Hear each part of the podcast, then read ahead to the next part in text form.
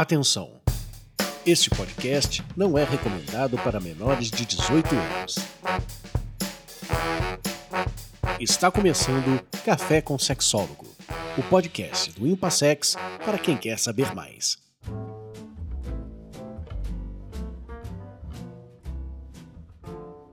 Olá, eu sou Oswaldo Rodrigues, eu sou psicólogo, eu trabalho com questões de sexualidade desde a década de 1980 e atendo basicamente casais e pessoas que me procuram no consultório com dúvidas, questões sexuais, necessidades de modificação do comportamento sexual. E venho aqui hoje falar com vocês sobre um dos aspectos que traz essas pessoas ao consultório, que também gera as dificuldades que trazem as pessoas ao consultório. Autoconhecimento sexual.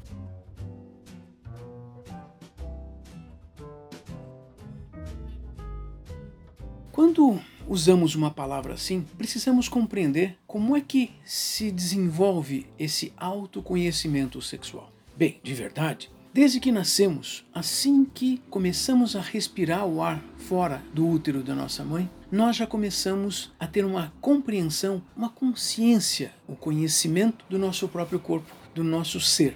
Mas isso leva algum tempo para se estabelecer. A primeira parte desse autoconhecimento é usarmos a boca, as mãos, tocarmos, levarmos a boca partes do corpo e sentirmos e aprendermos a sentir e registrarmos cada dessas partes e as funções dessa parte. Claro que as funções às quais eu me refiro agora são as funções eróticas, sexuais, prazerosas. O levar a mão à boca, até mesmo o pé à boca, vem trazer sensações físicas, sensações táteis. E isso se vai registrando no cérebro. Esse registro ele é exigente porque é necessário repetir e repetir muitas vezes esses atos para que esse conhecimento ocorra. Então eu conto para vocês que não é um conhecimento pensado, mas um conhecimento vivido.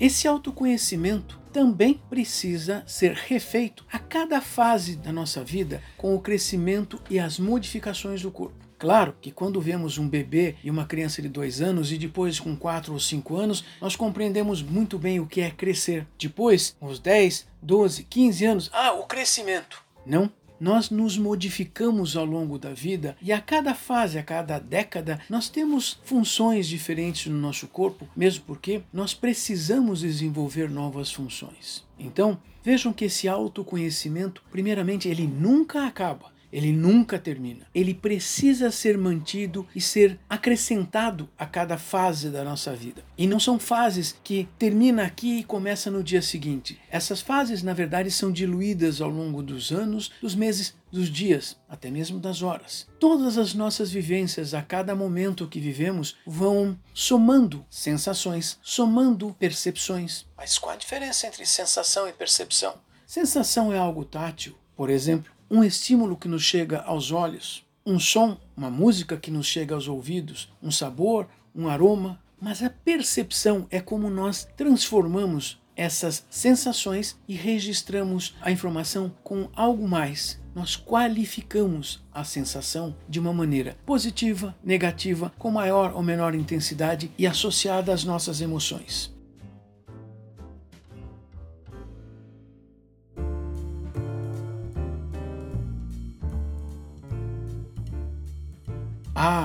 Aqui nós estamos construindo o que nós chamamos então de autoconhecimento. E como é que isso se aplica diretamente à sexualidade? Bem, todas as formas, todos os estímulos que chegam ao nosso corpo, todas as percepções que desenvolvemos dizem respeito à nossa sexualidade. Mas alguém podia dizer: Mas e com relação ao genital?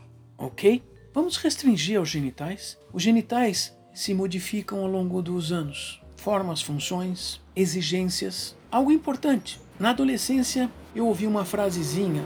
Ela é uma brincadeira, mas tinha muito de verdade. Sexo, se não usar, atrofia. Os órgãos sexuais precisam ser usados, utilizados para serem desenvolvidos, utilizados novamente para que adquiram um novo significado na nova fase de vida. Puxa, então essa história de se estimular é importante?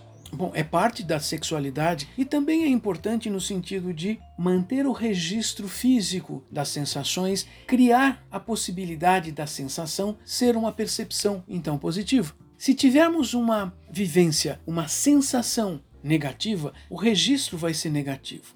Qualquer coisa genital associada a algo negativo não faz bem para sexo. Isso pode significar uma experiência que vivemos, eh, tivemos uma sensação que nós compreenderíamos como sexual, mas de repente ela se associa a uma vivência negativa. Meu pai, minha mãe, irmãos, um outro adulto, outra pessoa, ou algo no mundo acontece que me traz uma sensação ruim, machuca, emocionalmente é negativo. Pronto provavelmente a minha percepção vai tratar aquela sensação como negativa, vai registrar de uma maneira negativa. Mas veja, isso pode acontecer de maneira positiva. Eu posso estar sozinho e me sentir acolhido, me sentir bem, relaxado. Isto faz parte do autoconhecimento e faz parte de então algo que, registrado, me leva a buscar novamente aquela sensação. É assim que nós desenvolvemos o que chamamos de sexualidade, inclusive no genital. Os genitais eles precisam ser estimulados. Se não forem estimulados, eles não vão ser capazes de perceber, absorver as sensações táteis que chegam através da pele, através da mucosa dos genitais. Uma vez que essas sensações ocorram, existe a transformação em uma percepção, associando a circunstância, associando os nossos pensamentos, associando o que sentimos. E de novo, se o que sentimos for registrado como positivo, nós vamos querer mais. E isso vai ser a sexualidade. Os comportamentos sexuais saem daí, desse autoconhecimento. Também significa que cada um de nós tem uma vivência muito diferenciada, muito especial, muito individual. Por isso somos chamados de indivíduos. Que bom, não é? É que aí dá a sensação de que todos são iguais. De verdade, todos os seres humanos têm possibilidades semelhantes, porque os corpos são semelhantes, mas as vivências passam a ser diferentes. E isso traz a qualificação de algo sexual de uma maneira, sexual de outra maneira, e indivíduos diferentes sentem coisas diferentes. E numa atividade sexual a dois, se não nos conhecemos, o outro vai nos tratar como ele mesmo. E nós trataremos o outro como se fôssemos nós mesmos. E aí nós temos um desencontro. O encontro sexual implica que cada um dos dois precisa, deve se autoconhecer, se auto-reconhecer.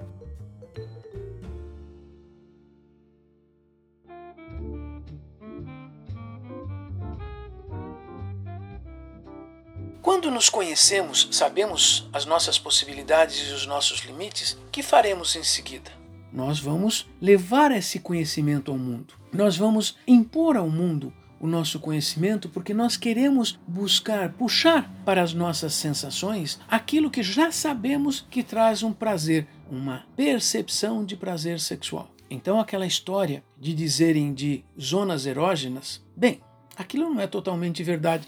Bem, é verdade desde que eu considere a minha história de vida e como eu aprendi individualmente a ter as sensações eróticas. Mas o que o outro sente em tal ou qual parte do corpo, não, não é a mesma coisa comigo. São coisas diferentes e que são muito importantes serem reconhecidas, serem autoconhecidas, serem autorreconhecidas. E é esse o autoconhecimento sexual. Também é verdade que uma parte desse autoconhecimento diz respeito às coisas que pensamos, pensamentos, imagens mentais, lembranças. As lembranças da nossa história de vida precisam ser consideradas de uma maneira muito especial. Afinal de contas, o que eu lembro hoje do que eu vivi no passado possivelmente nem tenha a ver com o passado. Quero dizer, é o passado, mas é como eu hoje lembro o meu passado, não como necessariamente eu vivi o passado. Ora, o meu autoconhecimento exige que eu, a cada dia, a cada mês e a cada ano, eu tenha a recuperação dessas lembranças e compreenda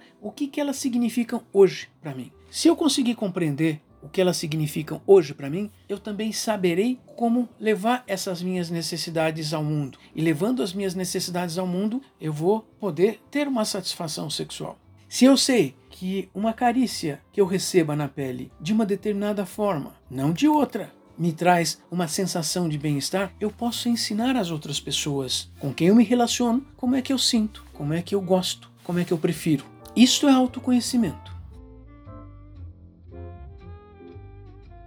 Autoconhecimento também significa reconhecer limites, reconhecer coisas que nós não gostamos. Vejam, não é que não podemos gostar, é que hoje ou até hoje eu não gosto. Eu reconheço, eu sei que eu não posso, não gosto. Eu também sei que eu posso superar algumas necessidades ou possibilidades, algumas coisas eu posso aprender a gostar de ser tocado de alguma maneira específica, diferente do que eu já aprendi. Eu preciso da experiência. Se eu considerar que eu sou alguém que posso ter essas experiências diferentes. Então, de novo, nós temos que olhar e pensar: como é que eu sei? Como é que eu sou? Como é que eu reconheço que eu sou assim? Puxa, autoconhecimento. Uma parte do nosso conhecimento de nós mesmos diz respeito ao que o outro conta para mim, porque as pessoas vão contar como é que eu sou. Bem, Algumas pessoas podem dizer que eu sou tolerante, outras que eu sou intolerante, outras já dizem que eu gosto de tal coisa ou que eu não gosto daquelas outras. Isso é interessante porque as outras pessoas são espelhos das coisas que já mostramos. Sim, mas nós mudamos ao longo do tempo. Isto, as pessoas são espelhos para nos mostrar que também mudamos, mas elas também são espelhos para dizer: Mas você gostava disso e eu estou aqui para fazer isso. Opa, então, será que eu posso resgatar, viver de novo aquela sensação de uma forma positiva? Posso. Devo? Escolha. A escolha deve ser feita a partir do conhecimento das consequências. Se o que eu quero no futuro é coerente com o que eu vou sentir, com eu fazer, expor, me mostrar, vamos fazer, vamos repetir. Se for incoerente, vamos não. Se eu não quero aquelas consequências, a consequência pode ser estabelecer um relacionamento, ou evitar um relacionamento, ou me afastar de alguém, ou me aproximar de alguém. A consequência pode ser que a outra pessoa venha a repetir ou querer repetir determinada coisa porque já fez junto comigo. Ou a consequência pode ser que essa pessoa não queira estar comigo, não queira repetir comigo uma ação, um comportamento sexual.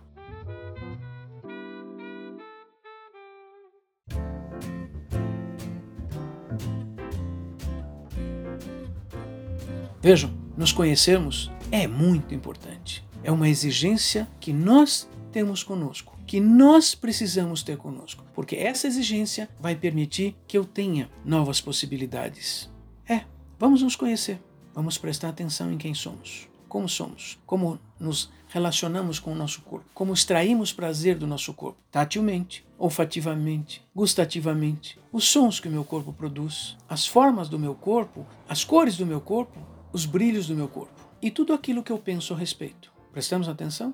Vamos lá, vamos viver uma boa vida. Convido vocês a nos seguirem nas redes sociais, nos seguirem no YouTube, no Instagram, no Facebook, a mim, Oswaldo Rodrigues, e ao Instituto Paulista de Sexualidade, o Impassex. Somos uma clínica com 25 anos de existência e dedicação a tratamento de pessoas e casais com queixas sexuais. Venha conosco. Siga o Impassex nas redes sociais e acompanhe todas as atividades. Acesse impassex.com.br para saber mais.